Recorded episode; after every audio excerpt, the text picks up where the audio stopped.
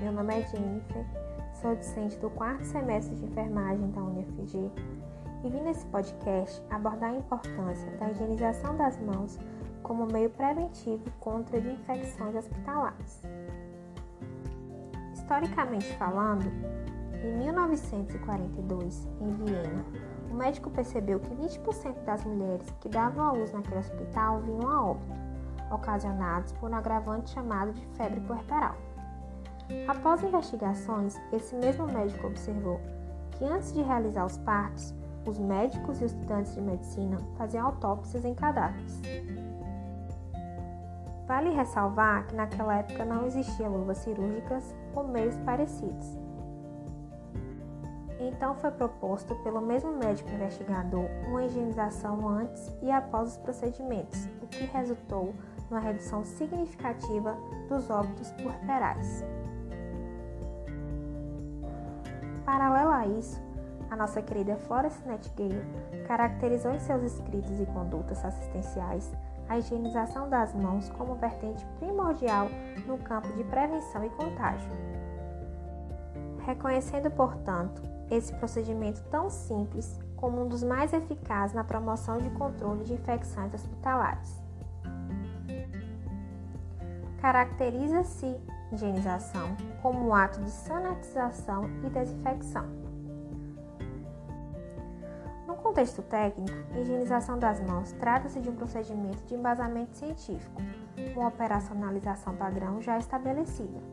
Ou seja, existe uma técnica padronizada por guias e diretrizes que caracteriza o passo a passo desse procedimento, que tem como finalidade a remoção de carga microbiana. Segundo dados da OMS, infecções hospitalares afetam milhões de pacientes e têm um impacto significativo nos sistemas de saúde por todo o mundo, pois uma patologia somada à infecção adquirida aumenta o tempo de hospitalização e assistências necessárias. Ainda hoje, as infecções hospitalares consistem dos maiores problemas de saúde pública e estudos mostram que, apesar de todas as evidências e comprovações da eficácia de uma higienização correta, bem como as políticas educativas acerca dessas temáticas, as mãos dos profissionais de saúde continuam sendo os principais meios de disseminação de infecções hospitalares.